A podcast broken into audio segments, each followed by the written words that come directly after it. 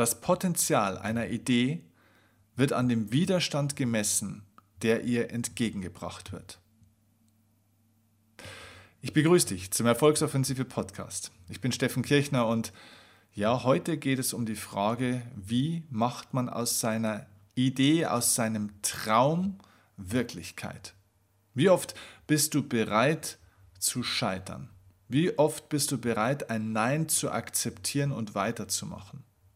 Und als Inspiration gilt mein heutiger Interviewgast, denn das hier ist eine Interviewfolge und ich durfte den CEO des Modelabels Bleed interviewen. Sein Name ist Michael Spitzbart und Michael ist durch, ja, eigentlich quer durch Bayern einmal gefahren, um dieses Interview mit mir aufnehmen zu können. Er hat mich in meinem Büro besucht und ähm, ja, hat seine Geschichte geteilt über sein hochinnovatives, sensationelles Unternehmen.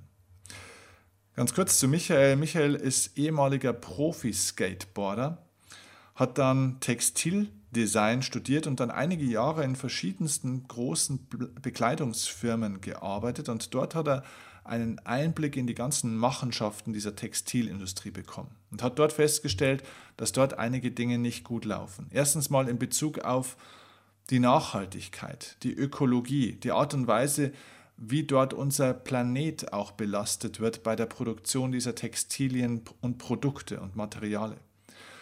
Aber nicht nur der Planet, also die Umwelt wird extrem belastet, sondern auch die Menschen dort. Es geht dort mit Menschenrechten, mit Arbeitsbedingungen, mit den sozialen Verhältnissen nicht sehr genau.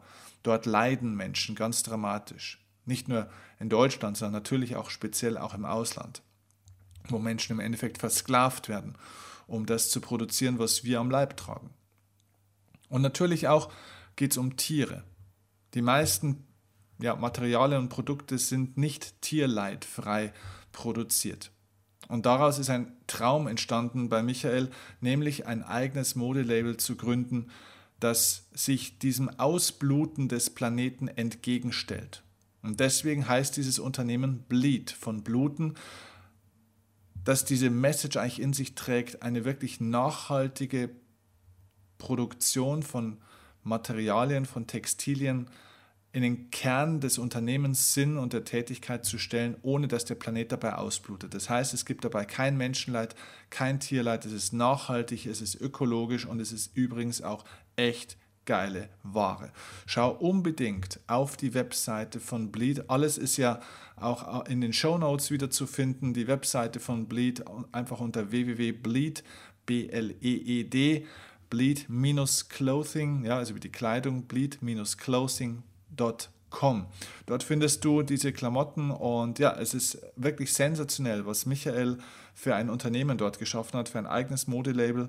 Und ähm, ja, er feiert aktuell sein zehnjähriges Firmenjubiläum und ist in diesem Interview Rede und Antwort gestanden. Erstmal zu dem, wie er sich da durchgesetzt hat, dass er diesen Traum von einem eigenen Business auch wirklich gegen die Widerstände und gegen die vielen Neins der ganzen Industrie durchgesetzt hat und trotzdem das Ganze etablieren konnte und jetzt auch erfolgreich machen konnte.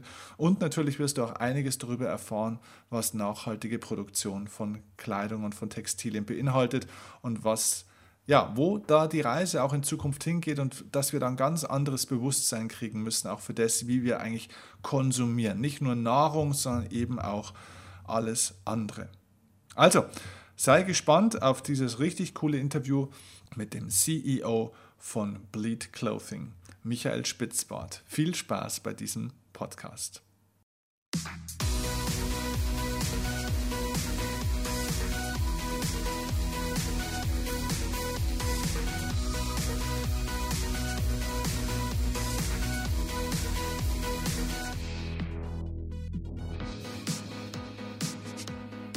Michael, geil, dass du da bist. Herzlich willkommen im Erfolgsoffensive Podcast. Ja, danke für die Einladung. Äh, dein Unternehmen Bleed. Ähm, ich habe schon gesagt, es geht um vegane Kleidung. Bleed kommt ja von Bluten, soweit ich weiß. So weit reicht mein Englisch wieder. ähm, was hat es damit auf sich? Was ist das für ein Unternehmen? Und ähm, ja, was, was macht ihr damit?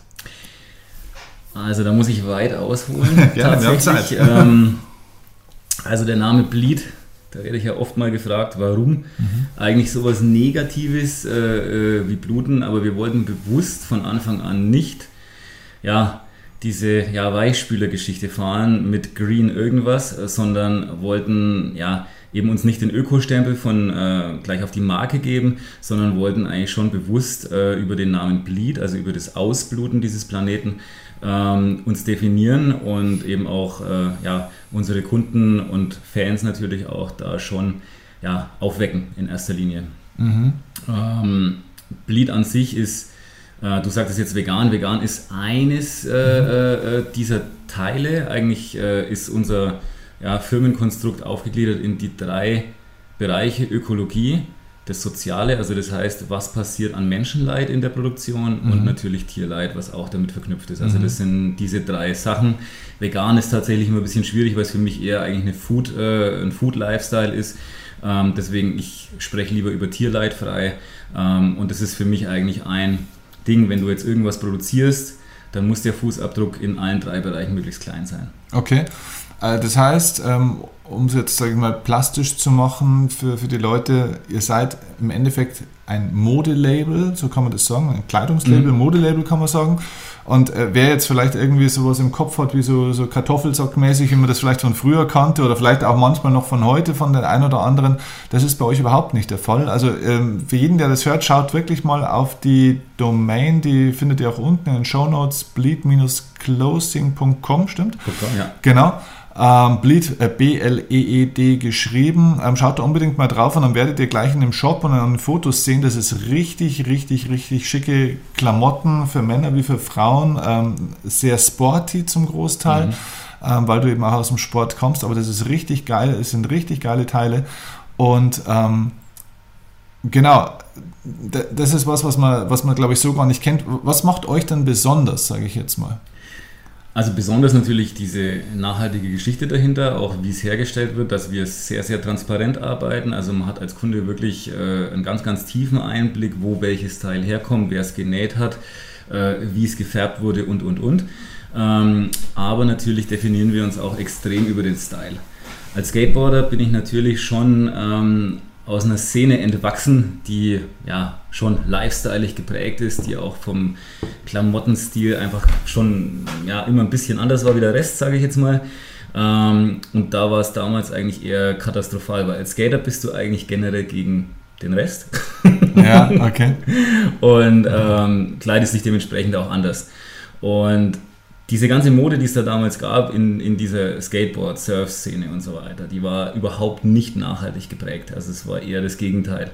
Ähm, und da war ich eigentlich schon damals der Meinung, es muss da sofort was passieren. Es muss eigentlich coole Klamotte, muss es ja auch in einer nachhaltigen Version geben. Und mhm. das war dann wirklich so der, der erste Gedanke und eigentlich auch der Startschuss okay. vor zehn Jahren. Cool. Also lass uns dann äh, später auch nochmal unbedingt auf dieses Thema Nachhaltigkeit, Ökologie, mhm. Tierleid äh, und so weiter auch unbedingt ähm, kommen. Aber zuerst mal vielleicht auch ein bisschen zu deiner äh, Geschichte. Du hast schon gesagt, oder ich habe das auch am Anfang gesagt, du warst Profi-Skateboarder. Ähm, vielleicht magst du uns ganz kurz reinholen, wie ist das Ganze entstanden, weil was dich auch so wahnsinnig spannend macht als Persönlichkeit, finde ich, ist wirklich so, da, da hat jemand auch eine Idee in einem Markt, die eigentlich, sage ich mal, wirklich gegen den Markt eigentlich steht. Also ich glaube, du hast nicht viel Applaus gekriegt für das, was du da, äh, jedenfalls anfangs nicht viel Applaus gekriegt für das, was du davor hattest und wahrscheinlich haben dich die Leute, denke ich mal, für verrückt gehalten, sowas zu machen und trotzdem hast du an deinem Traum festgehalten und hast heute dieses Modelabel, das sehr erfolgreich läuft, eine coole Nummer ist und funktioniert. Wie war der Weg dorthin? Wie ist das eigentlich losgegangen? Ja, gut. Ähm, ursprünglich habe ich Textildesign studiert, also letzten Endes musste ich mich mit dem äh, Thema Textilien und Mode auseinandersetzen, ob ich wollte oder nicht. Mhm. War dann auch kurz nach dem Studium, ja, so ein, zwei Jahre mit der konventionellen Sportswear-Industrie beschäftigt. Wollte natürlich auch in die Sportswear-Industrie gehen, war klar. Komme ja selber aus dem Sport ähm, und habe dann sehr schnell gesehen, eigentlich ist es sehr, sehr merkwürdig. Die produzieren Klamotten für den Sport in der Natur draußen und ruinieren die eigentlich über die äh, Produktion okay. dieser Klamotten. Mhm. Und da hat sich für mich eigentlich so die Katze im Schwanz gebissen ähm, und ich auch gesagt, also das kann es ja nicht sein. Und das war eigentlich dann so für mich so der Anfang, ja, schlaflose Nächte, muss man wirklich sagen. Also es waren wirklich schlaflose Nächte. Ich konnte immer schlechter schlafen, weil ich gesagt habe, okay, äh, kann ich persönlich für sowas einstehen? Mhm. Ähm, kann ich äh, Klamotten entwickeln, die den Planeten ruinieren? Ja, die Antwort war klar, nein. Und das hat natürlich zu einem großen äh, ja, Konflikt geführt. Und ähm, damals war ja auch diese, diese Bio-Food-Bewegung oder die Veganismus-Bewegung noch kaum so weit, wie sie jetzt ist. Also das war, letzten Endes war das harte, härteste Pionierarbeit. Genau. Vor allem in Deutschland, ne? Vor allem in Deutschland. Mhm. Und ähm, das, was jetzt so passiert ist über den Food-Sektor, Kosmetiksektor, zieht sich jetzt natürlich auch in die Klamotte langsam aber sicher mit ein. Aber damals wollte da keiner was davon wissen. Also Wie bist du auf das Thema eigentlich gekommen? Also hattest du als Kind denn schon irgendwie einen Zusammenhang äh, damit oder einen Bezug? Oder gab es einen Schlüsselmoment, wo du sagst, Mensch, ähm, das, das mhm. hat mich eigentlich auf den Trichter gebracht? Also gut, ich, ich war als Kind immer gern draußen, schon immer. Und ähm, vielleicht war auch meine, meine Zeit auf dem Waldorf-Kindergarten auch mhm. ein bisschen prägend. Ich mhm. weiß es nicht, aber mhm. man kriegt da einfach ein bisschen mehr Gespür für Natur und Umwelt vermittelt, als es vielleicht in, in konventionellen Systemen der Fall ist. Mhm. Ähm, hat mich vielleicht auch mitgeprägt und hat mich vielleicht auch da so ein bisschen auf den richtigen Weg geführt. Okay. Ähm, und dass wir den Weg nochmal weitergehen, okay, dann warst du im Kindergarten, dann bist du irgendwann in die Schule gegangen, da hast du dich wahrscheinlich durchgekämpft. Mehr schlecht als recht, schätze ich jetzt mal, oder? Richtig, ganz, ganz richtige Einschätzung. Ja, weil das ist typisch, weil so Menschen, die einen eigenen Kopf haben, sind, passen nicht ins System meistens, ne? Ja, ja. Okay. so ist es. Und wie kommt man dann auf die Idee, dass man Profi-Skateboarder wird? Ja, das war eigentlich, ja, also ich bin äh, schon seit jungen Jahren eigentlich schon immer recht äh, sportlich gewesen. Ähm, und ja, hatte auch so ein bisschen Problem mit Stillsitzen. Okay. Ähm, das heißt, ich, ich, das war mein Ventil. Also okay. ich habe viele Ventile gebraucht. Ähm, das war im Sommer dann das Skateboarden, im Winter das Snowboarden. Mhm. Jetzt ist Surfen irgendwann noch mit dazu äh, zugekommen vor 15 Jahren. Mhm. Und ähm, das war für mich einfach äh, ultimativ wichtig. Und ich bin auch jetzt immer noch, auch wenn ich einen sehr, sehr stressigen Alltag habe, äh, so eingestellt, dass ich meine ja, mindestens eine Stunde Sport am Tag brauche, um dann auch so eine gewisse Grundzufriedenheit zu haben und um still sitzen zu können. Okay.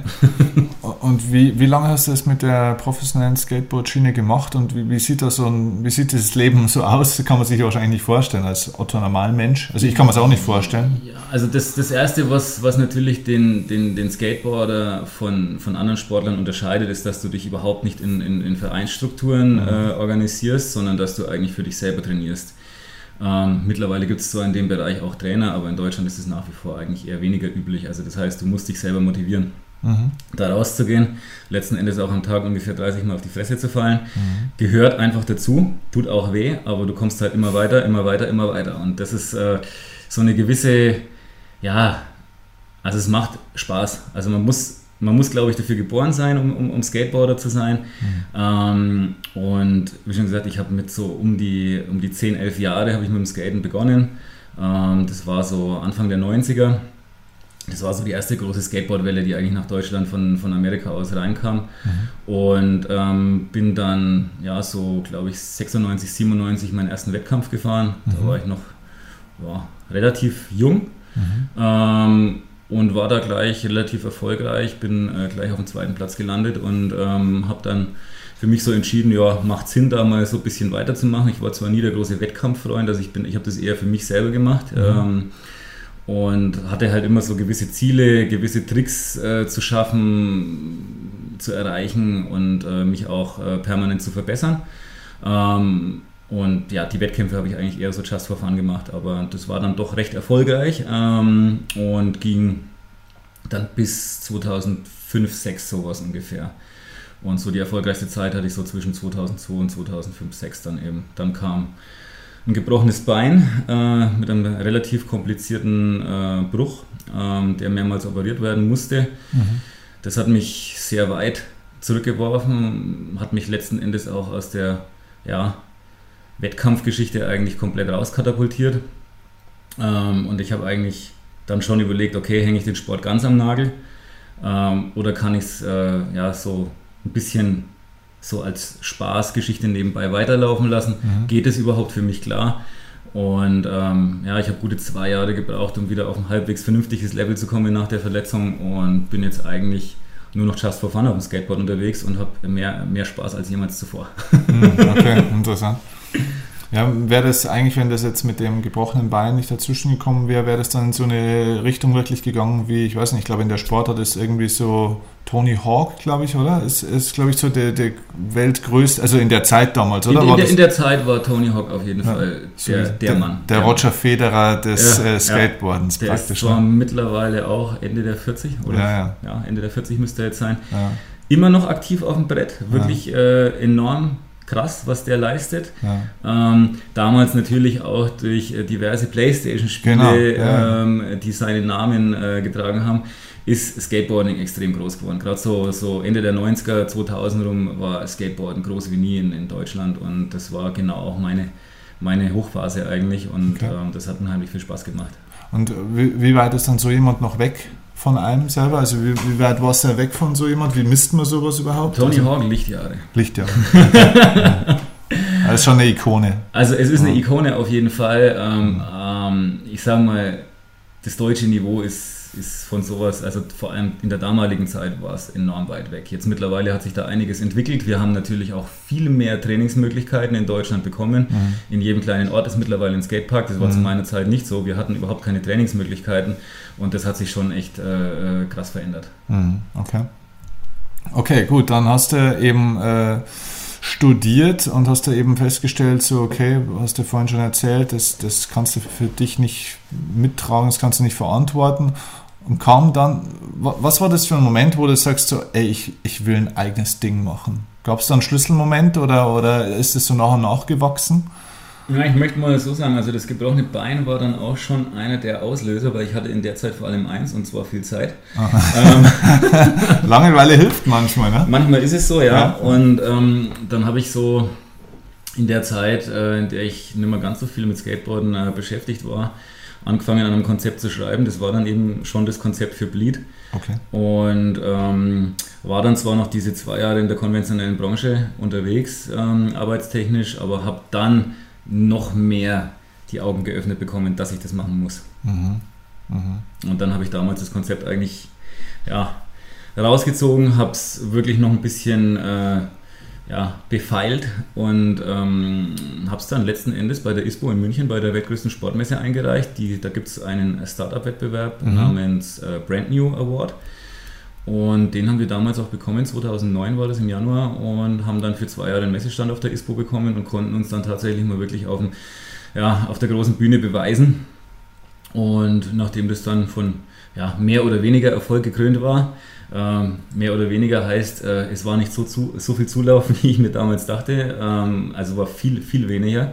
Ähm, aber es lag einfach damals an der Zeit. 2009 war dieses äh, ökologische Bewusstsein überhaupt nicht äh, äh, verankert. Ähm, und in der Sportswear eben auch überhaupt nicht. Mhm.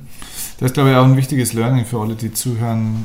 Viele Leute, die auch selbstständig sind oder sich selbstständig machen wollen sei es haupt- oder nebenberuflich, du kannst halt auch die richtige Idee haben, wenn, sie zu, wenn du sie zur falschen Zeit vielleicht auch bringst, dann wird es halt echt schwierig vielleicht auch. Aber trotzdem, man kann ja nicht sagen, dass es zur falschen Zeit bei dir auch direkt war, sag ich mal. Aber es war gerade so der Anfang, aber es, ja sag mal, du bist nicht, du bist nicht irgendwie auf einer Welle gleich geritten, mhm. weil noch gar keine Welle da war. Die war nicht da, ja. Du bist eigentlich ein Teil der ersten Welle, ne? Das war ein C damals. ein C, okay.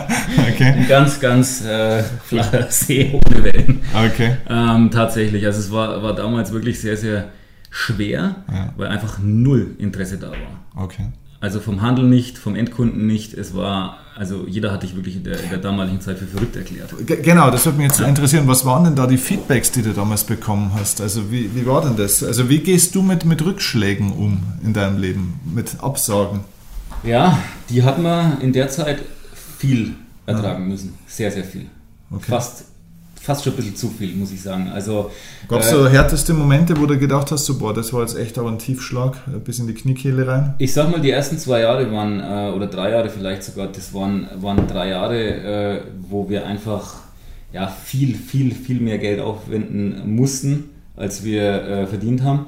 Ich bin damals noch selber im Vertrieb rausgefahren, habe die ganzen äh, Sporthändler bis, äh, selbst besucht und habe denen auch die Kollektionen vorgestellt und das äh, ganze Konstrukt, was dahinter steht, auch mit dem Thema Ökologie, Transparenz in der Produktion und und und. Das hat keinen, keinen auch wirklich interessiert. Mhm.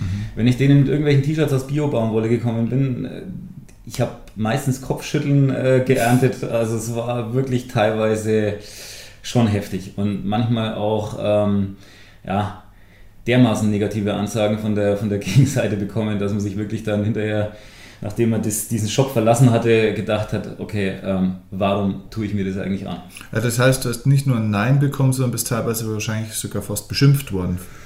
Beschimpft ist jetzt fast ein bisschen zu extrem, aber es ging schon in die Richtung, auf okay. jeden Fall. Also mhm. es war schon wirklich, man war manchmal so ein bisschen den Tränen nah, möchte ich okay. behaupten. Also es war schon hart auszuhalten. Kannst du grob eine, eine, Zahl schätzen, wie viele Neins und Absagen äh, du so bekommen hast dann in diesen ersten zwei, drei Jahren? Naja, das kann man ungefähr schon äh, auf eine Zahl äh, äh, festsetzen. Also ich denke, dass das ungefähr im ersten Jahr so an die ja, knapp 200 Händler waren, die ich damals besucht habe und äh, die Nines waren ungefähr 180, 170. 180 Nines bei 200 Versuchen nur im ersten Jahr. Ja. Krass. Gab es mal den Moment, wo du wirklich ernsthaft überlegt hast, wisst ihr was, legt es mich einfach am Arsch? Der kam oft, ja, ja, okay. der, der, kam schon oft, auf jeden Fall. Aber, aber, aber warum, warum hast du nicht aufgehört? Ja, ich meine, du denkst sowas schon durch und denkst auch so, okay, ähm, von welcher Person kommt denn dieses Nein jetzt? Mhm. letzten Endes, äh, mir war sehr bewusst, was ich da tue und dass Pionierarbeit immer wehtun muss und äh, dass es auch wehtun muss, wenn du versuchst eigentlich, äh, es ist ja kein Markt da gewesen für dieses Produkt. Also das heißt, ich habe eigentlich versucht, einen neuen Markt dafür aufzubauen, mhm. ähm, was eine einzelne Person eigentlich nicht wirklich machen kann. Mhm. Ähm, ja, und aus dem Grund, dass mir das bewusst war, wusste ich auch, okay, äh, du sprichst hier mit Leuten, die nicht dasselbe Mindset haben, das mhm. du in dem Moment hast. Also das heißt, die können dieses äh, Konstrukt, was du ihnen da präsentiert hast, überhaupt nicht so bewerten, wie du das jetzt bewerten kannst. Also können sie vielleicht auch nicht unbedingt die richtige Meinung dazu haben.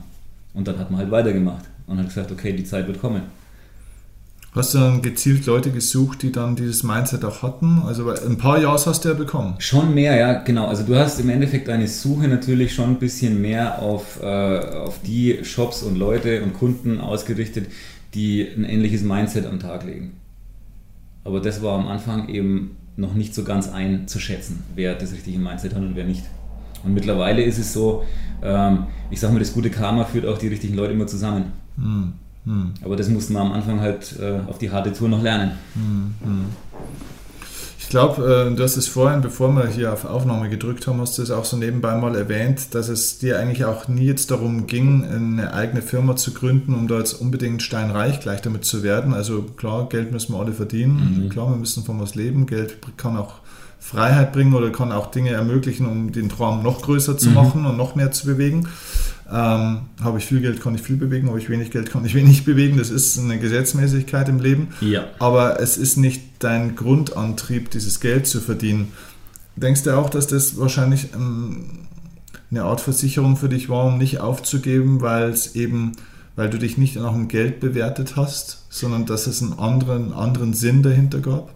Ja, das glaube ich schon, auf jeden Fall. Also hätte ich es nur am, am, am finanziellen festgemacht, dann hätte ich nach sechs Monaten aufhören müssen. Ja. Also es ist, ähm, ja. ist einfach so. Und ich glaube, jeder Investor, wenn ich, wenn ich einen gehabt hätte, hätte mir damals auch wahrscheinlich nach dem ersten Jahr gesagt, Junge, hör auf. Mach was Vernünftiges. Ja. Wie, wie, hast du das damals trotzdem finanziell geschafft oder finanziert? Ähm, ja gut, es war ein, ein, ein, Startkredit von der KfW. Ähm, letzten Endes sind wir, sind wir am Anfang über, über ganz konventionelle Banken einfach gegangen, äh, über eine ja, konventionelle Bankenfinanzierung. Ähm, ich wollte ja, von Grund auf war ich mir sicher, nicht über Investoren gehen zu wollen ähm, und keine Unternehmensanteile abzugeben, weil ich ähm, der Meinung bin, gerade wenn du in dem Bereich arbeitest, dann musst du vor allem eins sein und das ist unabhängig. Ja. Deine Entscheidungen müssen zu 100% unabhängig sein. Ja.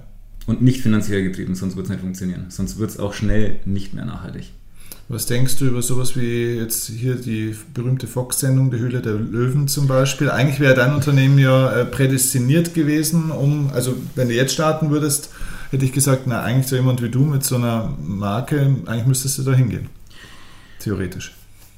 Ist sehr interessant. Also ich habe diese, diese Sendung damals in meiner Gründungsphase, ähm, ich habe da mal eine Zeit lang in England gewohnt und da mhm. gab es diese Sendung schon ja. weit, weit vor, äh, vor der deutschen äh, Version.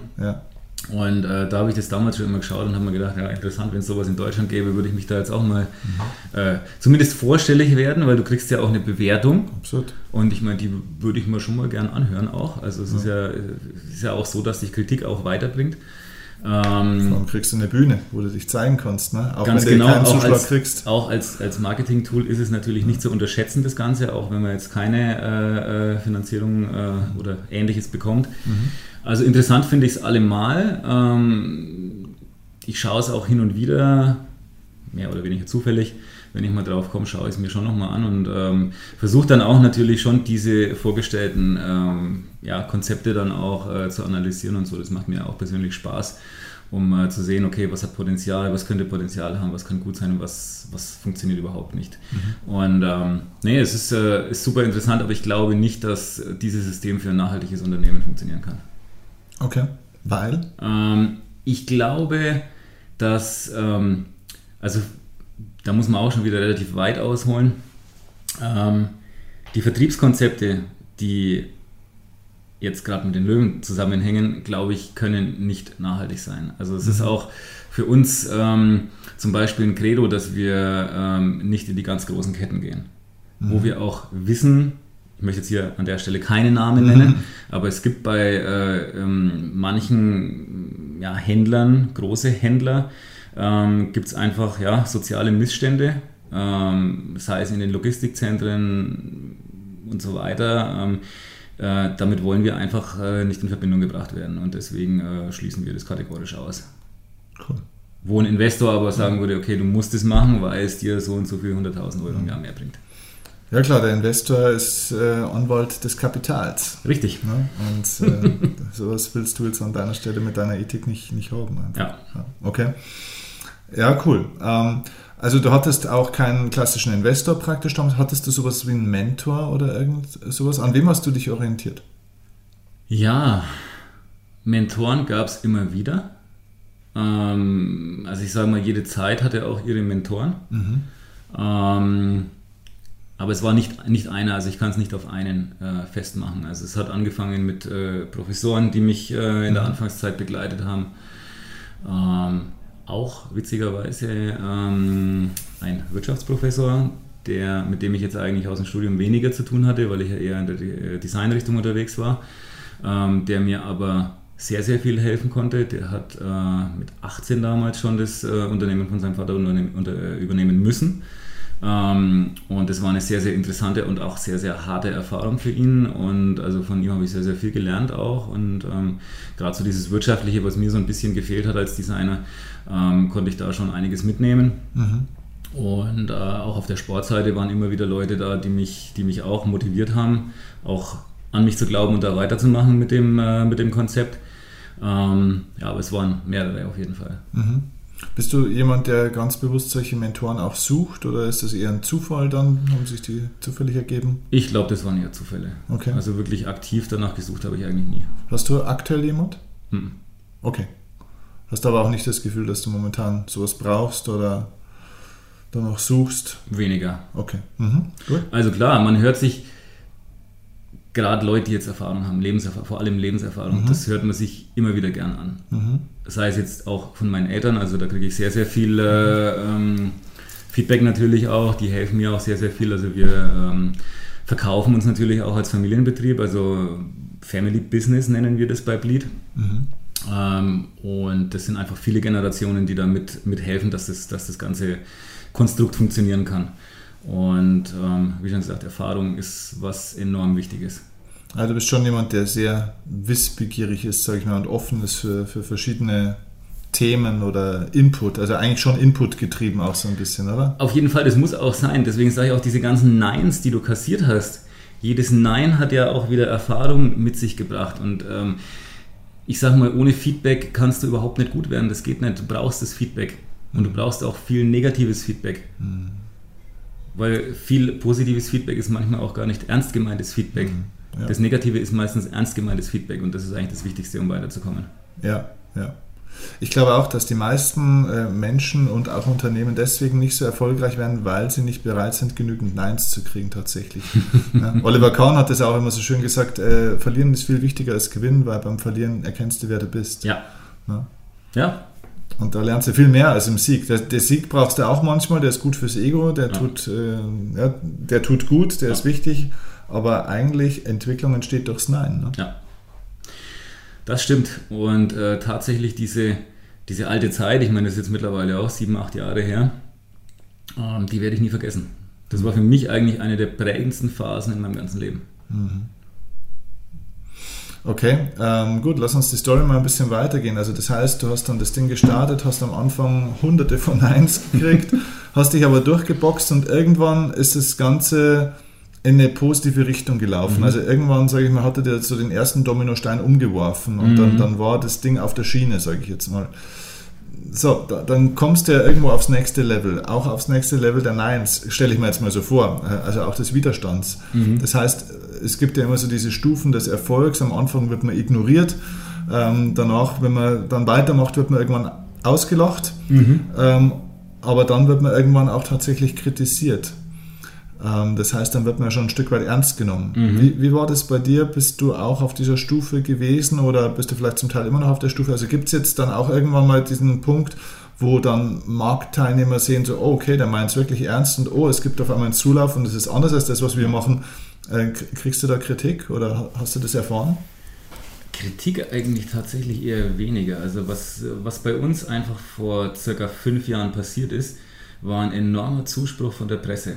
Mhm. Ähm, ob das jetzt TV ist, ob das äh, äh, Magazine, äh, Tageszeitungen, was auch immer ähm, ist, ähm, das hat uns einen Wahnsinns äh, ja, Bekanntheitsgrad auch verschafft in der Zeit. Mhm. Ähm, und ich sage mal, genau das war eigentlich der Punkt, wo dieses, äh, dieses Pionierwesen eigentlich auch belohnt worden ist. Und das war ungefähr vor fünf Jahren. Wir sind natürlich schon ähm, bewusst, also wir wussten auch, aufgrund fehlender, fehlendes Kapitals, waren wir nicht ähm, in der Lage, ähm, Marketing so zu führen, wie das andere Firmen tun. Mhm. Und so waren wir auch nicht äh, in der Lage, ja, möglichst schnell in kurzer Zeit viele Menschen zu erreichen. Also das heißt, wir mussten das anders machen. Bei uns ist es halt sehr, sehr viel äh, durch mein Know-how mhm. passiert und durch den hohen Innovationsgrad, den wir in der Firma haben. Ähm, und das hat natürlich auch die Presse erkannt irgendwann. Und mhm. so sind wir dann ja, vom Bekanntheitsgrad enorm gewachsen. Die Kunden sind zwar nicht gleich parallel mitgewachsen, also das ist eine relativ große äh, ähm, ja, Diskrepanz zwischen diesen beiden Sachen. Also der Bekanntheitsgrad ist bei uns wesentlich krasser als das, was wir hinten raus eigentlich an Kunden haben. Aber auch das hat sich in den letzten zwei bis drei Jahren enorm verändert. Das heißt, ähm, weil das ist eine spannende Frage auch für andere Gründer oder für andere Menschen, die beruflich erfolgreich werden wollen mit einer eigenen Idee, die jetzt nicht so viel Budget im Hintergrund haben, wo man sagt, man kann da Hunderttausende oder Millionen, sage ich mal, in irgendwelche äh, Werbekampagnen stecken. Das ist ja für die meisten eben nicht der Fall. Ähm, euer Schritt war, ihr wart super innovativ und habe dadurch das Interesse der Medien geweckt, weil ihr mal wirklich was Neues erfunden habt. Mhm. Das ist, glaube ich, ganz wichtige Botschaft kopiere nicht nur das, was es schon gibt, sondern mach mal irgendwo was Neues und sei es eine neue Verpackung, aber mhm. erfind mal dich auch irgendwie neu oder, oder das, was du anbietest und dann kriegst du auch das Interesse der Medien. Mhm. Und das ist eigentlich, sage ich mal, ein Großteil eurer, eures Marketings. Macht ihr sonst in irgendeiner Art und Weise euch bekannt? Also macht ihr, was weiß ich, Social Media oder, oder was, was macht ihr, um denn, sage ich mal, diese, diese Idee und diese Produkte in die Welt zu bringen? Wie funktioniert euer Marketing?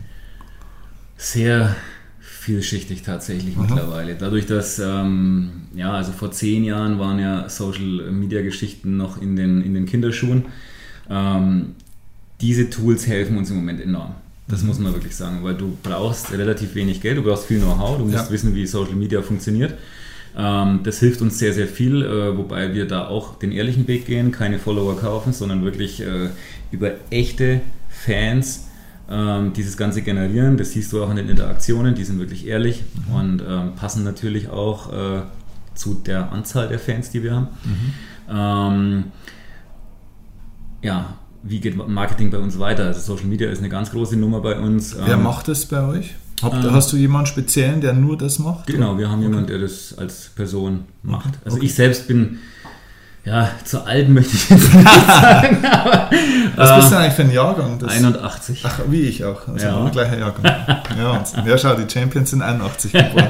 Spitzbart, Kirchner, Federer, alle. Ja, so ist es. Nur, nur der Tony Hawk nicht. ja, der war ein bisschen früher dran. Ja, genau. Okay. Ähm, ja, also es ist, ähm, ja, in der Tat, äh, wo war ich jetzt stehen geblieben? Bei Social Media bei waren Social, wir Genau, bei Social Media waren wir stehen geblieben. Ähm, ja, Social Media ist für mich ein Feld, äh, das mich schon interessiert und ich lese mich da auch sehr, sehr viel ein. Aber die Sachen ändern sich ja mittlerweile fast, fast jede Woche. Ja, ja, also es, ja, diese ganzen Algorithmen und, und, und. Also es ist wirklich Wahnsinn. Ähm, und damit muss man sich sehr, sehr, sehr viel auseinandersetzen. Du brauchst vor allem viel Zeit. Ähm, ich selber sehe mich tatsächlich mehr in dieser ja, im Product Development, gerade in dieser ganzen Innovationsgeschichte drin. Bin sehr, sehr viel auch bei den Produzenten unterwegs und finde es auch wichtiger, das zu tun, was ich kann. Ja. Was ich gut kann. Ja. Ähm, und mich nicht in Dinge einzumischen, die ich überhaupt nicht gut kann oder die ich vielleicht auch nicht machen will. Und deswegen haben wir jemanden für Social Media, der das super macht. Wir besprechen uns da fast täglich mhm. und ähm, ist tatsächlich ein ganz wichtiges Tool für uns. Sehr cool. Mhm. Ansonsten geht es natürlich auch in ja, wir machen auch noch Printmedien tatsächlich, machen die wenigsten, aber gerade im ähm, ähm, nachhaltigen Bereich gibt es tatsächlich noch viele Printmagazine, die gelesen werden mhm. ähm, von unserer Zielgruppe. Deswegen ist auch dieser Bereich äh, Bestandteil des Marketings. Und natürlich geht es auch in Richtung Messen und äh, ja, aktive äh, Vertriebsarbeit. Mhm. Okay. Ähm, wie sieht heute dein Tagesablauf so aus? Also wenn du jetzt nicht gerade irgendwie 200 Kilometer zum Steffen Kirchner fährst zum Interview, was machst du denn so den ganzen Tag? Also ich möchte behaupten, einen typischen Tag gibt es nicht. Mhm. Ähm, also ich könnte nie sagen, ja, jeder, jeder Tag ist jetzt so, dass ich keine Ahnung um 8 Uhr ins Büro gehe und ich gehe dann irgendwann mal wieder heim und ich mache dies, äh, ja, also das, das gibt es nicht. Also mhm. letzten Endes ist jeder Tag komplett anders. Das liegt natürlich auch an der Größe des Unternehmens ähm, und dass ähm, die einzelnen Bereiche nicht klar abgegrenzt sind. Also bei uns macht eigentlich jeder alles so ungefähr. Jeder hat zwar sein Kerngebiet und mhm. äh, natürlich seine äh, Sache, die er gut kann, die er am besten kann. Mhm. Aber letzten Endes ist es so, dass äh, ich mich auch mit Endkunden-Events beschäftige, dass äh, ich mich auch eben mit Social Media und Marketinggeschichten beschäftige. Ähm, ja, der Großteil meines Tagesablaufs ist auf jeden Fall Kommunikation mit den Produzenten. Da mhm. bin ich wirklich in einem ständigen Austausch, ähm, schaue auch, dass die Ware passt, dass sie richtig geliefert wird, ähm, dass wir auch neue Materialien finden. Also da ist es äh, eben auch ganz, ganz wichtig, dass man ständig über den Tellerrand hinausschaut und eben nicht die Strukturen so lässt, wie sie sind, sondern dass man auch sich ständig mit neuen Materialien, neuen Problemstellungen, die einem auch das Themenfeld Nachhaltigkeit gibt, äh, beschäftigt. Mhm. Ähm, das ist so die Hauptgeschichte und natürlich sehr, sehr viele Reisen, die auch mehr mit dem Thema Produktion zu tun haben. Okay, cool. Ähm, ich habe auf eurer Webseite eure Mission gelesen, die steht da auch sehr schön. Ähm, eure Mission ist, zu einem nachhaltigen Lifestyle zu inspirieren, der Spaß macht und einfach in das tägliche Leben zu integrieren ist. So, ähm, da kommen wir nachher gleich noch drauf. Jetzt würde mich mal nicht interessieren, die Mission haben wir jetzt gehört. Was ist denn, was ist denn die Vision? Wo, wo geht es denn hin? Wo steht Bleed in 2031? Wenn 2031. du wünschen kannst. also in zehn Jahren. Ja, also. 10, 11, 12 Jahren. Ich möchte auf jeden Fall in puncto Reichweite wachsen. Mhm. Das ist mir eigentlich, das ist für mich das Ziel Nummer eins. Mhm. Ähm, letzten Endes ist für mich Bleed ein Sprachrohr. Mhm. Ähm, und klar müssen wir natürlich auch Geld verdienen. Und klar haben wir auch Umsatzziele, aber die kommen bei mir an Punkt 2 oder 3 vielleicht. Ähm, für mich ist es einfach wichtig, sich äh, aktuellen Themen anzun anzunehmen, den Kunden dann auch Lösungen dafür zu bieten, einfache Lösungen, die jetzt nicht wahnsinnig teuer sind, die eben einfach äh, zu adaptieren sind in den Alltag. Ähm, und das ist eigentlich die Hauptaufgabe und das Hauptziel. Und wenn man sich jetzt die Reichweite so anschaut, ist es einfach so, dass wir immer noch so ein bisschen an der Spitze des Eisbergs kratzen. Mhm. Ähm, und da ist wirklich noch viel zu holen. Das heißt, du hast jetzt gar nicht so eine klassische Vision, so irgendwie, wo da brauchen wir so und so viele Mitarbeiter oder Umsatz oder Marktanteile oder bla bla bla, sondern eher, wie viele Menschen erreichen wir mit unserer Idee oder, mhm. ne, also mit dem, ja, was eigentlich die Mission ist, eigentlich ein Stück weit, ne? Auf jeden Fall, also ich habe so eine, eine Grundaufgabe mir gesetzt und das ist, äh, ein bis zwei Innovationen pro Jahr zu bringen. Oh, okay. Das ist viel. Ja. und ich möchte mich auch ein bis zwei aktuellen Themen widmen. Ähm, wie sieht sowas aus? Konkretes Beispiel ist, ähm, ich kriege eine Anfrage von einem Veganer, der sagt, ähm, ich finde keine passenden Gürtel oder, oder Geldbeutel, die äh, eben nicht aus Leder sind. Gibt es denn jetzt auch ein cooles, nachhaltiges, veganes Material, ähm, das Leder ersetzen kann, aber ich will jetzt auch nicht unbedingt einen Textilgürtel oder einen, einen Textilgeldbeutel. Mhm. Und dann fängst du halt an zu überlegen und ähm, hast ja dann eine Grund, grundsätzliche Aufgabenstellung bekommen und wir sind dann damals zum Beispiel äh, auf das Thema Kork gekommen. Ähm, und zwar kommen wir von den Korkeichen aus Portugal, also wir haben sehr, sehr viel Produktion in Portugal. Ähm, deswegen ja, lag es nahe, mal sich mit Korkeichen auseinanderzusetzen. Und wir haben dann praktisch aus der Schale oder aus der Rinde der Korkeichen, die immer wieder nachwächst, ähm, so ganz feine Schichten herausgeschnitten und haben das äh, versucht für Geldbeutel und Gürtel und solche Sachen äh, einzusetzen. Und das hat tatsächlich auch funktioniert und wir haben damit einen sehr, sehr großen Erfolg auch gehabt oder haben den auch immer noch. Ähm, und das sind eben so alltägliche Fragestellungen, die von diversen nachhaltigen Zielgruppen einfach kommen. Mhm. Ja, genau, weil das ist ja auch was, was du auf deiner Webseite schreibst. Da können wir jetzt vielleicht mal so ein bisschen auch äh, mal ins Thema einsteigen, was ihr eigentlich genau macht. Ja, also jetzt mal wirklich auf den Kern der, mhm. der Unternehmung auch. Ähm, du sagst ja auch, ähm, du bist eigentlich ständig auf der Suche nach neuen Materialien. Das hört sich ja eigentlich schon mal crazy an, sage ich jetzt mal. ähm, jetzt, ich, jetzt hast du Quark, hast du schon gesagt. Ähm, ich glaube, da kommen auch nicht alle auf den Gedanken, jetzt, dass man aus Quark coole Klamotten machen kann oder coole, coole Gegenstände. Ja. Was macht ihr aus Quark noch? Also jetzt haben wir schon gehört, also äh, äh Ledergürtel, äh, also beziehungsweise Gürtel, ähm, Geldbeutel, was noch? Äh, Rucksäcke, Taschen zum Beispiel auch, Laptop-Cases, ähm, ja, ähm, und also gegipfelt hat dieses ganze Ding in der Korkjacke. In der Korkjacke? Ähm, ich habe äh, 2015 ein relativ, ja, wenn nicht das, also bis jetzt war es, glaube ich, das erfolgreichste Mode-Crowdfunding in Deutschland. Okay. Ähm, ja, das haben wir mit der Korkjacke gemacht damals. Ähm, und zwar haben wir Kork schwarz eingefärbt und haben eine, ja, in Anführungsstrichen Lederjacke draus ja. gebaut, die aber nicht aus Leder war, sondern aus schwarz eingefärbtem Kork. Ja, und das hat tatsächlich funktioniert, ist aus einer Bierlaune raus entstanden. Ähm, war aber so verrückt, dass es einfach einen unglaublichen medialen Erfolg erzielt hatte damals. Und ja, hat auch unheimlich viel Spaß gemacht. Und da habt ihr ein Crowdfunding draus Genau. Gemacht. Okay, also das muss man nochmal erklären für die paar, die es jetzt vielleicht nicht wissen. Crowdfunding ist, man hat praktisch eine Idee, man hat ein Projekt und äh, sucht praktisch, man hat jetzt auch vielleicht nicht gleich den Investor dafür, sondern man sagt, okay, wenn die Menschen, die Community diese Idee gut finden, dann können sie praktisch dafür spenden, dass es realisiert wird. Wo lag da der, der Bereich? Was, was musste erreicht werden für dieses Projekt? Wir haben 60.000 als Funding-Ziel genommen. 60.000 Euro, okay. 60.000 Euro und haben auch dann die Aussage von Start Next, das war die Plattform für das Crowdfunding, die Information bekommen, dass das sehr hoch gegriffen ist für Mode.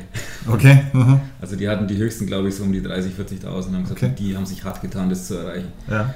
Ähm, aber ich wusste, wie viele Jacken ich äh, einkaufen muss. Mhm also da geht es natürlich auch um gewisse Stückzahlen, die du erreichen musst. Mhm. Ähm, und dann haben wir das so hochgesetzt, weil ich gesagt habe, wenn ich das nicht erreiche, dann produziere ich die Dinger nicht. Also mhm. Das ist mir einfach zu viel Risiko. Mhm.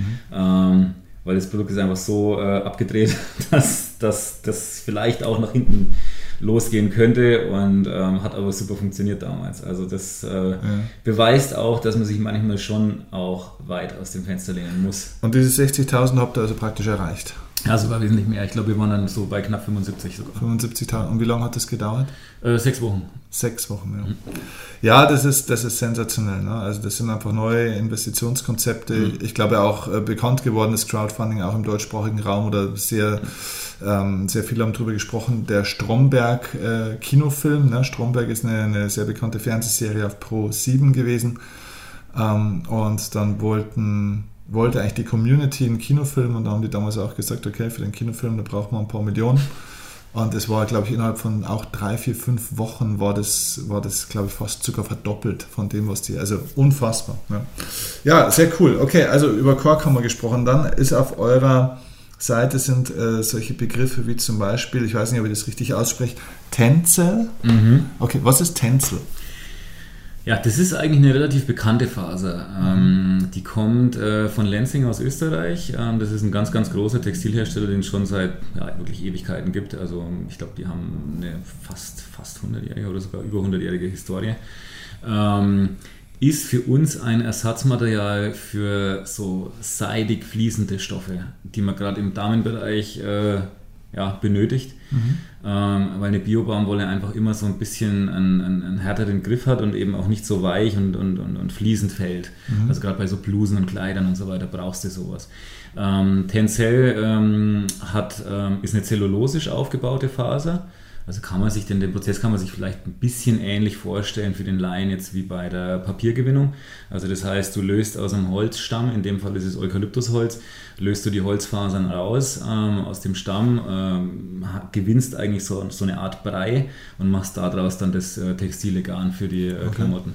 Wow, okay. Genau, also es ist eine rein pflanzliche Geschichte die ähm, wirklich sehr, sehr funktional, also auch atmungsaktiv und antibakteriell wirkt und ähm, ja, ein sehr, sehr guter Ersatz eben für so seidige Stoffe ist. Mhm, okay. Dann gibt es was mit, weiß auch nicht, ob man das richtig, ob ich das richtig ausspreche, Econyl. Econyl war für uns tatsächlich eine der wichtigsten ja, Dinge, die wir in den letzten ähm, zwei Jahren gelauncht haben. Und zwar ist Econyl ein italienischer Hersteller, ähm, der sich zur Aufgabe gemacht hat, alte Fischernetze und Plastikmüll aus dem Mittelmeer zu fischen, das wiederum in Italien einzuschmelzen und Stoffe daraus zu fertigen. Und aus diesen Stoffen machen wir äh, Surfshorts, Bikinis, also unsere Bademoden. Krass, cool. Ja, und wirklich, ihr müsst echt mal auf diese Webseite schauen, wie die Sachen aussehen. Das ist wirklich richtig schickes Zeug. Also, das hört sich jetzt blöd an. Also, das, das erkennt man nicht, dass es eigentlich nicht normal ist, in Anführungszeichen. ne? Es sieht äh, mindestens genauso gut aus wie alles, was man sonst so kennt und hat eben einen ganz anderen, ähm, ja, einen ganz anderen Hintergrund. Ähm, du sagst Baumwolle, jeder, jeder spechtet ja immer auf Baumwolle, Baumwolle. Mhm. Ähm, das ist ja eigentlich so ein Qualitätsmerkmal, in der, meint man. Ja? Und jetzt ja. sagst du aber, das Problem bei Baumwolle ist, es ist nicht tierleidfrei. Ist das richtig formuliert? Das ist richtig formuliert. Warum? Warum also so? normale, konventionell angebaute Baumwolle hat, ähm, ja, also ist eine sehr, sehr anspruchsvolle Pflanze. Ähm, sie braucht enorm viele Herbizide und Pestizide, weil sie natürlich sehr, sehr viele äh, Probleme mit Schädlingen hat. Ähm, das ist schon mal das Erste. Diese ja, Herbizide und Pestizide landen irgendwann im Grundwasser, also das heißt in Flüsse, Seen und so weiter, ähm, reichert sich das Ganze auch an und schädigt natürlich auch dort die ganzen Lebewesen, die da, also Kleinstlebewesen schon mal auf den Feldern und dann geht es weiter mit, der, ähm, ähm, mit Fischen und so weiter, die dann auch in den Gewässern sind. Ähm, und das nächste Problem ist der, der übermäßig hohe Wasserverbrauch dieser Pflanze, ähm, die sie beim Wachsen braucht. Ähm, zum Beispiel, dass der Aralsee mittlerweile leer ist, ist nur auf den Baumwollanbau äh, zurückzuführen. Also das heißt, Baumwolle ist per se eigentlich keine nachhaltige Pflanze mhm. und ruiniert recht viel Flora und Fauna. Okay. Warum denkst du, ich meine, du bist in dem Thema extrem tief drin, warum denkst du, ist eigentlich dieses Thema nachhaltige Kleidung generell einfach so ein wichtiges Thema? Äh, also Du hast vorhin gesagt, da hat man auch noch nicht aufgenommen, du hast gesagt, es ist nicht Viertel äh, oder nicht, nicht fünf vor zwölf, sondern es ist 15 Uhr, hast du so schön gesagt. Ne? äh, ja, ähm, wo geht diese Welt hin, wenn wir nicht, also wie ist denn da der aktuelle Stand, wenn wir da nicht aufpassen? Ja, man muss natürlich auch ja, schon mal bei dem System anfangen, das wir da ja, uns gezüchtet haben. Ähm, das ist ein extrem, also dieses ganze Wirtschaftssystem, das wir im Moment haben, das ist ein extrem ausbeuterisches System in allen Belangen. Und dann hat man natürlich in ähm, den typischen Konsumgütern, die der Mensch eigentlich regelmäßig konsumiert. Das sind eigentlich drei zu nennen. Das eine ist ähm, Essen, also Food. Das zweite ist Kosmetik und das dritte ist Bekleidung. Das wird einfach ständig durchkonsumiert. Und ähm, genau in diesen drei Bereichen müssen jetzt eigentlich die wichtigsten äh, Adaptionen äh, passieren. Mhm. Und genau in diesen Bereichen kann man eigentlich das wichtigste Statement auch als Kunde, als Konsument setzen. welche, welche sichtbaren Schäden hat denn die Textilindustrie mit der Art und Weise, wie sie bisher so auf Konsum ausgerichtet produziert, schon in der Welt hinterlassen? Was, was, was treibt dir denn da einen, einen Pfahl ins Herz? Also das sind viele Sachen. Also Thema Aaralsee ist eine Sache, die mit dem Baumwollanbau zusammenhängt. Ähm, wenn man sich aber jetzt mal in den typischen Textilproduktionsländern, Indien, Bangladesch, äh, Pakistan und so weiter mal umschaut, ähm, was da mittlerweile passiert. Ich möchte da nur noch mal erinnern an dieses äh, große Unglück ähm, der eingestürzten Textilfabrik in, in Bangladesch, ähm, Rana Plaza. Da sind 1000 Menschen gestorben, über 1000 Menschen. Ähm, und es war damals sehr, sehr groß in den Medien, aber eigentlich muss es äh, ja, viel öfter und noch viel krasser eigentlich äh, äh, ähm, ja, äh, publiziert werden, dass einfach der Kunde weiß, was passiert da eigentlich, was geht da vor. Und ähm, ja, wir reden eben nicht nur von, von Umwelt, sondern eben auch von Tieren und Menschen, die damit, ja. äh, die mit dem Leid einfach tagtäglich zu tun haben. Ja. Und das ist gerade in der Textilbranche ist es extrem ausbeuterisch. Mhm, genau, also eigentlich ist somit dein, deine Kernintention nicht nur der Schutz jetzt von der Natur, äh, ja auch, und nicht nur der Schutz von Tieren auch, sondern eigentlich der Schutz von Leben, kann man so allgemein sagen. Absolut, also ähm, es geht eben nicht nur um den Planeten, sondern alles, was da drauf lebt auch. Mhm. Und ähm, das sind äh, auch natürlich die sozialen äh, äh Kriterien und auch ähm, das Menschenleid ist, ist, äh, ist einfach zu vermeiden. Und das ähm, also es ist bei uns ist es einfach so, wir produzieren zum größten Teil nur in Europa. Ähm, in kleinen Manufakturen und wir sind regelmäßig dort vor Ort. Wir haben zwar natürlich auch Bio-Zertifikate, ähm, aber das ist für mich eigentlich äh, nicht alles. Zertifikate sind schön, es sind äh, für die meisten Deutschen auch sehr, sehr wichtig. Mhm. Ähm, aber das Wichtigste für mich ist eigentlich, die Leute wirklich persönlich zu kennen und mit den Manufakturen, mit den Näherinnen auch, ja, wir, wir, wir pflegen ja mit unseren Produzenten wirklich schon fast ein familiäres Verhältnis über die vielen Jahre, mit denen wir jetzt zusammenarbeiten. Und das ist für mich das Wichtigste. Ja, und das Schöne ist, bei euch sieht man halt, es geht halt auch echt so. Man kann auch so gut davon leben. Man kann auch so ein Unternehmen führen. Man kann auch so seine Kinder auf die Welt bringen und durchbringen und Richtig. sich ein Haus bauen und so weiter ne, und gut ja. ausschauen und so weiter. Es geht halt einfach auch echt so. Ja. Es ist eine neue Form von, von Leben und von Economy, sage ja. ich jetzt mal, oder? Es ist auf jeden Fall eine neue Art von Unternehmertum. Es gibt ja mittlerweile auch einen Namen dafür, äh, Social Entrepreneurship. Mhm. Ähm, kommt immer mehr ähm, und ist auch enorm wichtig. Denkst du das äh, oder beobachtest du das, dass die jungen Menschen tatsächlich auch mehr auf das abfahren? Ja, auf jeden Fall. Also gerade so in den letzten zwei bis drei Jahren, so ich möchte, ich möchte ein Jahr äh, nennen, das war 2015, da hatten wir wirklich einen, einen, einen tiefgreifenden Wandel. Mhm. Nicht nur in der Modeindustrie, also da geht es auch um Food und, und diverse andere Bereiche äh, hat man da einfach feststellen können. Und ähm, der Konsument ist sich, glaube ich, seiner Macht mehr und mehr bewusst wo man früher noch gesagt hat, okay, was kann ich denn als Einzelner äh, bewirken, aber mittlerweile sieht man das anders. Und viele etablierte große Schlachtschiffe der, der Industrie, hast du vorhin auch schon gesagt, ähm, kriegen immer mehr Probleme dadurch auch tatsächlich. Eigentlich Gott sei Dank, muss man irgendwo auch sagen, oder? Eigentlich ist es so. Ähm, und es wurde auch Zeit, dass sich das System so ein bisschen äh, selber zerfrisst. Ähm, man sieht es wirklich bei größeren Textilunternehmen, ähm, ich möchte jetzt wiederum keine Namen nennen, aber selbst die Großen mit den zwei Buchstaben ähm, haben da im Moment zu kämpfen und haben natürlich gerade damit zu kämpfen, dass sie eben in puncto Nachhaltigkeit nicht wirklich was zu erzählen haben. Und klar, viele Große gehen dann her, ähm, ein Stichwort, ein großes Stichwort ist Greenwashing, mhm. ähm, das leider sehr verbreitet ist. Was ähm, heißt das? Greenwashing heißt eigentlich, wie der Name schon sagt, ähm, man pinselt sich grün an und ist es eigentlich gar nicht. Ähm, okay. Und es ist eigentlich mehr äh, eine Fassade, eine nachhaltige Fassade, die da aufgebaut wird und das äh, ja, Produzieren und Wirtschaften hinter der Kulisse geht genauso weiter wie, wie, wie vorher. Mhm. Und das wird sehr, sehr viel von großen Unternehmen betrieben. Die haben dann halt ihre Sprecher für äh, Sustainability, mhm. also Nachhaltigkeit. Ähm, die sollen dann im Endeffekt das Gleiche, was sie vorher gemacht haben, als grün verkaufen. Ähm, und das ist natürlich sehr, sehr schwer teilweise auch für den Konsumenten da draußen zu entscheiden, okay, was ist überhaupt ein grünes Produkt und was ist kein grünes Produkt. Das ist auch eine, eine Sache, mit der wir auch sehr zu kämpfen haben. Ähm, aber letzten Endes ist es gerade im Bereich äh, von Social Media und so weiter, man erreicht uns ja direkt über irgendwelche äh, äh, Personal Messages und so weiter. Man kann uns direkt, also man kann jeden von uns direkt anschreiben und man kriegt meistens über alle Vorgänge, die bei uns passieren, ähm, sehr, sehr fundierte Antworten. Also mhm. jeder bei uns also lebt Nachhaltigkeit. Mhm. Also das muss man auch wirklich sagen. Wir sind zwölf Leute. Jeder von uns ist wirklich nachhaltig geprägt in seiner Lebensweise ja. und ähm, ist mit vollem Herzblut dabei. Und ähm, auch die Leute im Customer Service können wirklich fundierte Antworten schreiben über die Produktion, wie bei uns alles vorher äh, äh, vor sich geht. Und ähm, ja, so kann sich der Kunde eben auch sicher sein, dass bei uns alles so läuft, wie es laufen soll. Mhm. Und deswegen, ich sage immer zu den Kunden, weil mich viele auch immer fragen, okay, äh, wie kann ich denn als Kunde entscheiden, was ist richtig, was ist falsch? Es ist ganz einfach, weil wenn du so einem großen Konzern, der eben Greenwashing betreibt, äh, eine E-Mail schreibst und fragst, okay, wo kommt dieses Produkt her, welche Inhaltsstoffe sind da drin, meistens äh, ja, wird es da schon sehr dünn. Ja.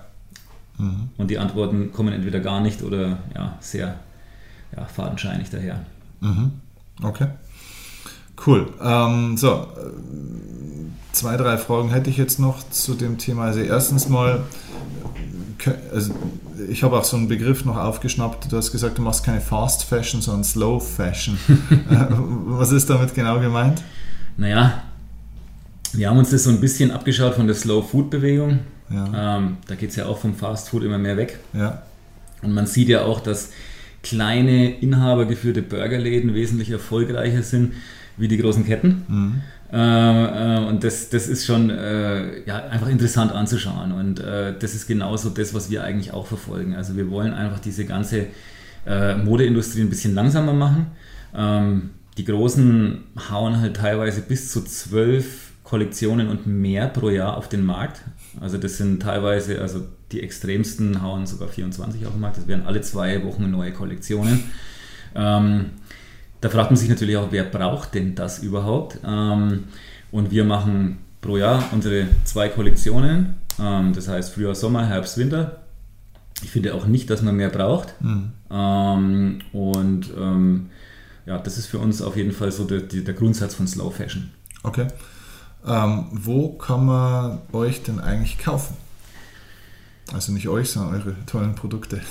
Das ähm, ja, ist auch eine interessante Frage. es hat sich in Deutschland in den letzten äh, ja, zehn Jahren eine sehr, sehr breite äh, Händlerlandschaft äh, gebildet im Bereich Green Fashion. Also das heißt Händler, die sich auch auf das Thema nachhaltige Bekleidung äh, spezialisieren. Da äh, verkaufen wir hauptsächlich drüber. Mhm. Ähm, dann geht es aber auch in den konventionellen Sporthandel, der auch sich ein bisschen nachhaltiger orientiert, weil man eben sagt, okay, äh, wir wollen ja unseren Sport auch noch in Zukunft in der Natur machen können und deswegen ist auch da eine nachhaltige Ausrichtung mehr und mehr spürbar. Und natürlich auch über die eigenen Kanäle. Also wir haben einen eigenen Werksverkauf bei uns oben in Oberfranken und wir haben auch äh, natürlich den Online-Shop. Okay. Also am besten wäre für die Leute mal wirklich äh, auf die Webseite zu schauen, in euren Online-Shop zu schauen, um zu sehen, was es da eigentlich alles gibt, weil ihr habt ja wirklich alles Mögliche von Mützen, Caps, äh, Hemden, Hosen, Shirts, Pullis, äh, Longsleeves, äh, T-Shirts, alles im Endeffekt habt ihr, ja? Tatsächlich, außer Schuhe und das werde ich nächste Woche lösen. Ah, ja. Also mein äh, Flug geht nächste Woche nach äh, Portugal. Okay. Und ähm, wir sind da jetzt ähm, ja, wirklich kurz davor, äh, das Projekt zum Ende zu bringen und wollen jetzt eigentlich einen, ja, so die Schuhbranche etwas revolutionieren ähm, und wollen einen komplett recycelten Schuh rausbringen, der also komplett aus Autoreifen, Plastikmüll und so weiter äh, hergestellt ist. Ähm, Natürlich der aber gut aussieht. Der aber gut aussieht, also ja. der sieht nicht nach Müll aus, um Gottes Willen. Ja. ja, aber das kann man sich tatsächlich fast nicht vorstellen. Ne? Genau, das, das wollen wir machen oder haben wir jetzt schon gemacht und wollen den auch klimaneutral machen. Also für uns ist Klima auch eine ganz, ganz, ganz, ganz wichtige Sache, gerade nach dem Sommer 2018. Ja. Äh, sollte das noch viel mehr in den Fokus rücken, dieses Thema CO2. Und äh, auch wir haben natürlich mit einer Produktion, ähm, die natürlich am Anfang von allen Produkten steht, ähm, einen gewissen CO2-Ausstoß zu verantworten. Also zum Beispiel so eine Funktionsjacke, eine recycelte Funktionsjacke bei uns können wir genau beziffern auf 25 Kilo.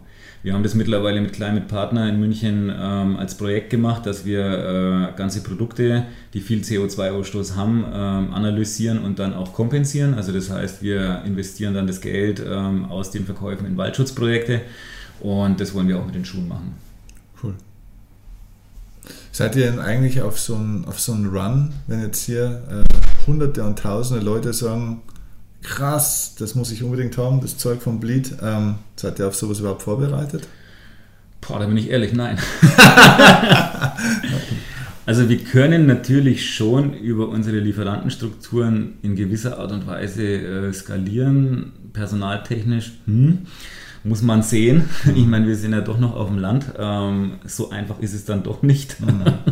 weil es einfach bei uns wesentlich weniger Menschen gibt als in der Stadt. Ja. Ähm, aber in gewisser Weise könnte man da schon drauf reagieren. Auf okay. jeden Fall. Also ihr seid auf Wachstum vorbereitet und auf Wir sind auf Wachstum vorbereitet, haben auch jedes Jahr Wachstum ähm, seit wirklich zehn Jahren und ähm, sehen auch wirklich, dass sehr viel Potenzial in dem Bereich Nachhaltigkeit und gerade auch in der in dieser ja, Themenwelt Green Fashion auch liegt.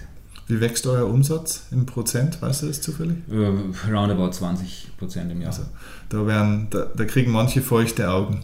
die allermeisten Großen kriegen da feuchte Augen und werden glücklich, sogar wenn Nuller weniger wäre. Ja, es, ist, es, ist, es entwickelt sich tatsächlich im Moment zu einem absoluten Wachstumsmarkt. Mhm. Und wie schon gesagt, man merkt wirklich, dass eine, eine absolute Umstellung der Konsumenten äh, ja, im Gange ist und dass wirklich auch in der Modewelt ein absoluter Paradigmenwechsel einfach äh, ja.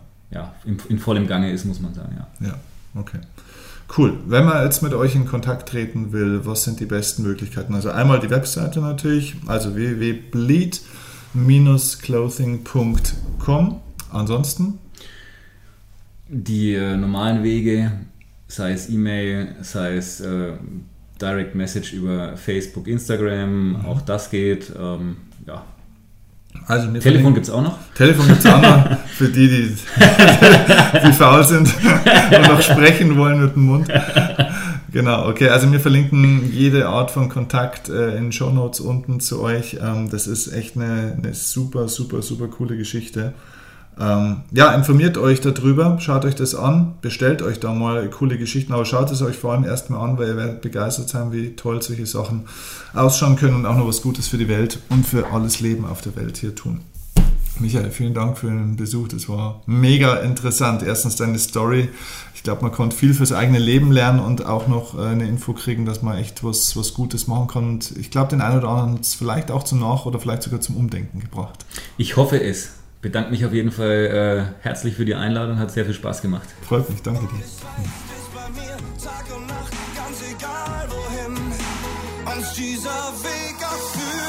Mit dir wage ich den ersten Schritt, nur mit dir komm ich an.